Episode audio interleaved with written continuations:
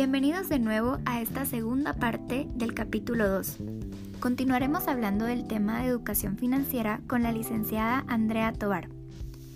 Andrea, antes usted mencionaba el término de consumo inteligente. ¿Nos podría comentar qué es y cómo podemos llevarlo a la práctica? Muy interesante, Crista. Y clave el consumo inteligente en la educación financiera de las personas. El consumo inteligente es la capacidad que genera una persona de identificar en qué gasta su dinero. Es decir, la persona que aplica el consumo inteligente llega a determinar qué es lo que necesita comprar y en qué va a gastar, haciendo la diferencia clave entre sus necesidades y sus deseos. Cuando una persona prioriza sus necesidades, llega a adquirir un nivel económico bastante satisfactorio porque adquiere todo aquello que le es imprescindible para vivir. La alimentación, la salud, la educación y trabaja e invierte sus ingresos en eso. Claro, esto no quiere decir que únicamente trabajamos y debemos de invertir nuestros ingresos para satisfacer necesidades. Por supuesto que una persona necesita sentir ese nivel de satisfacción al también poder adquirir sus deseos. Pero el problema está que una persona que aplica un consumo impulsivo, un consumo no inteligente, regularmente le está dando prioridad a los deseos y no a las necesidades. Un ejemplo claro sería determinar cuáles son aquellos gastos hormiga. Y el gasto hormiga representa todos aquellos flujos y salidas de dinero que no están registradas en nuestro presupuesto y que de manera como una gota, un cuentagotas, de manera significativa llegan a impactar y afectar nuestra economía cuando perdemos el control de pequeñas cosas en las que gastamos recurrentemente y no le damos la importancia, porque no fueron registradas y porque no son controladas en nuestro presupuesto. Aquí debemos de trabajarnos mucho nuestra inteligencia financiera y es que nos aprendamos a conocer. Una persona que aplica el consumo inteligente se conoce, sabe en qué acostumbra gastar más y tiene la capacidad de identificar si lo necesita o no. Esto es importante hacerlo desde temprana edad, porque recordemos que conforme avanzamos en los años y en las diferentes etapas de nuestra vida, vamos determinando diferentes necesidades, diferentes intereses y gustos por lo que queremos adquirir. Así que ese conocimiento personal es clave. Que aprendamos también a ser determinados en trabajar por aquellas metas que establecimos y que nos hagamos de la capacidad de ser resistentes, de tener voluntad propia para no sacrificar nuestro presupuesto y no afectar nuestra economía. Definitivamente la clave está en conocernos y concientizarnos, por lo que el consumo inteligente nos ayudará muchísimo en nuestra meta de ahorrar. Ahora bien, ¿cómo definiría usted el tema del ahorro? Muy bien. ¿Qué es el ahorro?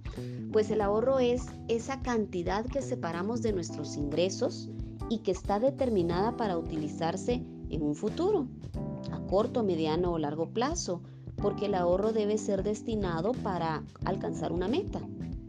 En ese sentido, pues todo el ahorro que se logre separar y, y guardar va a representar también la economía en los gastos que tengamos.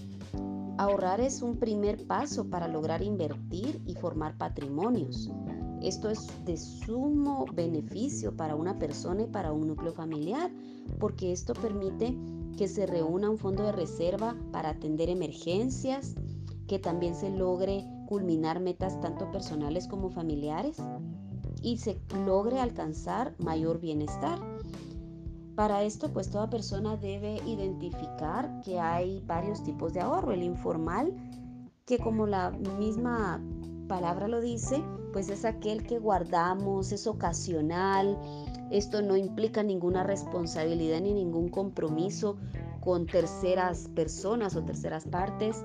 En este ahorro informal entra lo que guardamos en una alcancía, lo que podemos tal vez reunir en los famosos cuchubales en los que participan muchas personas. Es un dinero que definitivamente pues va a tener beneficios, va a tener riesgos también y que se dispone con mucha facilidad y de manera inmediata.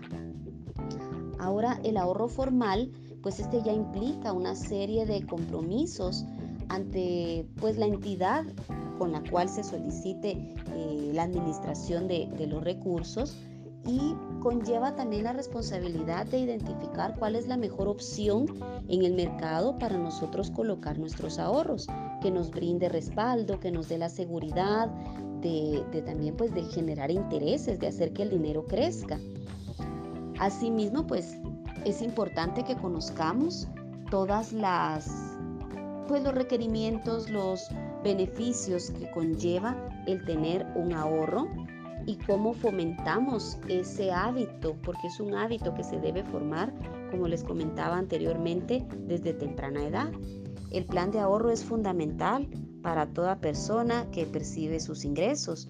En ese plan de ahorro no podemos dejar de tener clara la meta, hacia dónde vamos, qué queremos lograr con esos ingresos que estamos apartando, cuál es el costo real de, lo que estamos guardando, ¿verdad? A futuro, cuando haya inflación, cuando hayan intereses que pagar, cuál puede ser el costo real de lo que queremos adquirir, para cuándo esperamos lograrlo, es muy importante.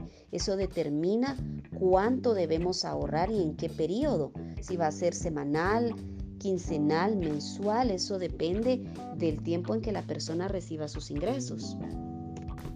Muchísimas gracias Andrea. Ahora yo le pregunto, ¿qué es el crédito?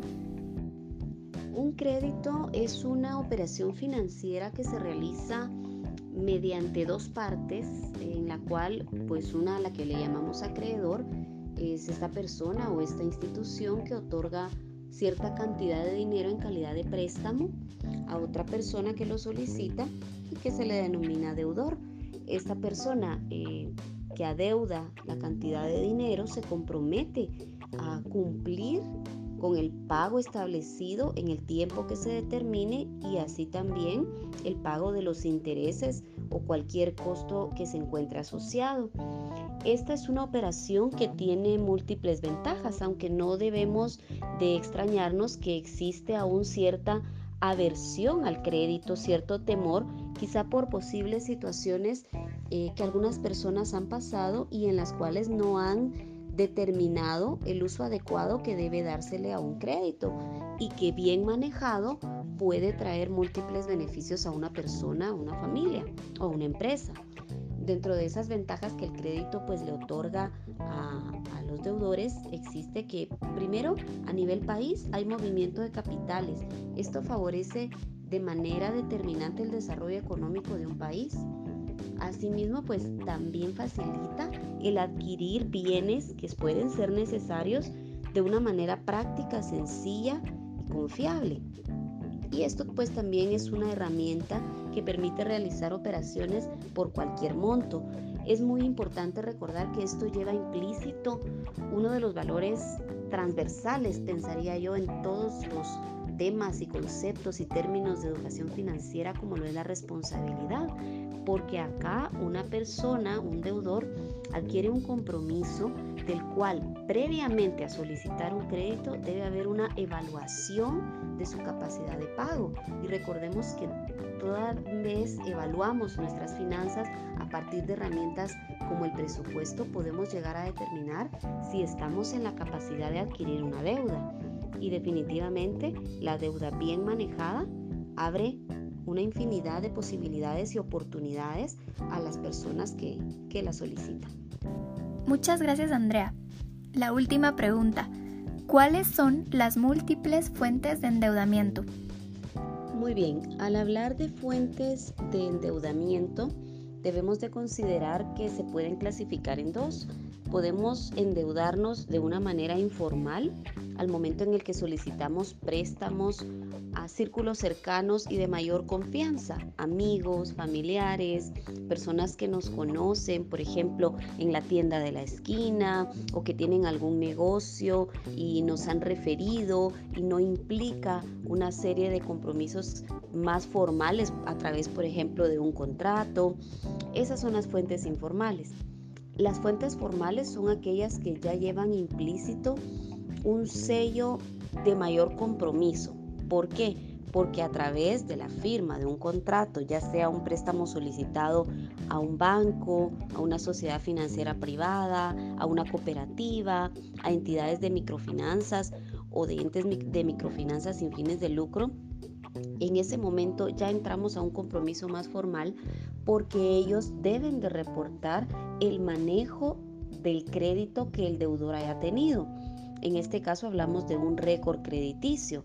El récord crediticio es el historial que refleja el manejo que una persona ha tenido para saldar sus compromisos de crédito, ya sean de manera directa o indirecta. Cuando hablamos de, una, de un crédito, una deuda directa, es aquella que la persona ha solicitado. Un crédito, una tarjeta de crédito. De manera indirecta es la deuda eh, la cual adquiere una persona al ser fiador de otra persona. Y si el responsable de la deuda no cumple con el compromiso, el fiador es quien asume la responsabilidad de pagarlo. En ese sentido, el récord crediticio es nuestra carta de presentación al respecto de cómo manejamos nuestras finanzas. Y en temas laborales hay que considerar tanto el patrono, el poder visualizar cómo atienden sus colaboradores oportunamente sus compromisos de pago, si tienen deudas o si están en un nivel de sobreendeudamiento. Y los colaboradores ser responsables ya que esto puede abrir oportunidades o bien cerrarlas para crecimiento profesional dentro de la empresa o bien que prescindan de él en el trabajo. En este sentido, fuentes de endeudamiento pueden haber muchas. Hipotecar una casa, adquirir un vehículo, tener la tarjeta de crédito, adquirir otro tipo de bienes y servicios, solicitar anticipos de sueldo en el trabajo también debe ser de manera muy responsable, bien monitoreado y bien atendido eh, de las dos partes, ¿verdad? Tanto colaborador como patrono. Y las que platicábamos en cuanto al tipo de endeudamiento informal. Recordemos que todo esto eh, requiere el valor de la responsabilidad que va de manera transversal e implícito desde el momento en el que hacemos nuestra nuestra capacidad de pago, nuestro análisis que podemos determinar desde el presupuesto que, que realicemos y saber si vamos a poder atender oportunamente el compromiso y si es el momento adecuado para tenerlo o no. No me queda más que agradecerle a Andrea por lo que hoy ha compartido con nosotros. Sin duda, este es un tema que nos concierne a todos y en el rol de gestores del talento humano tenemos la gran responsabilidad de que este conocimiento llegue a todas las personas de nuestra organización, porque no solo se trata de manejar finanzas, sino como usted bien lo dijo, se trata del bienestar de cada uno de nuestros colaboradores. En el siguiente capítulo contaremos con un invitado que nos hablará de los riesgos laborales sobre una inadecuada salud financiera desde el ámbito legal.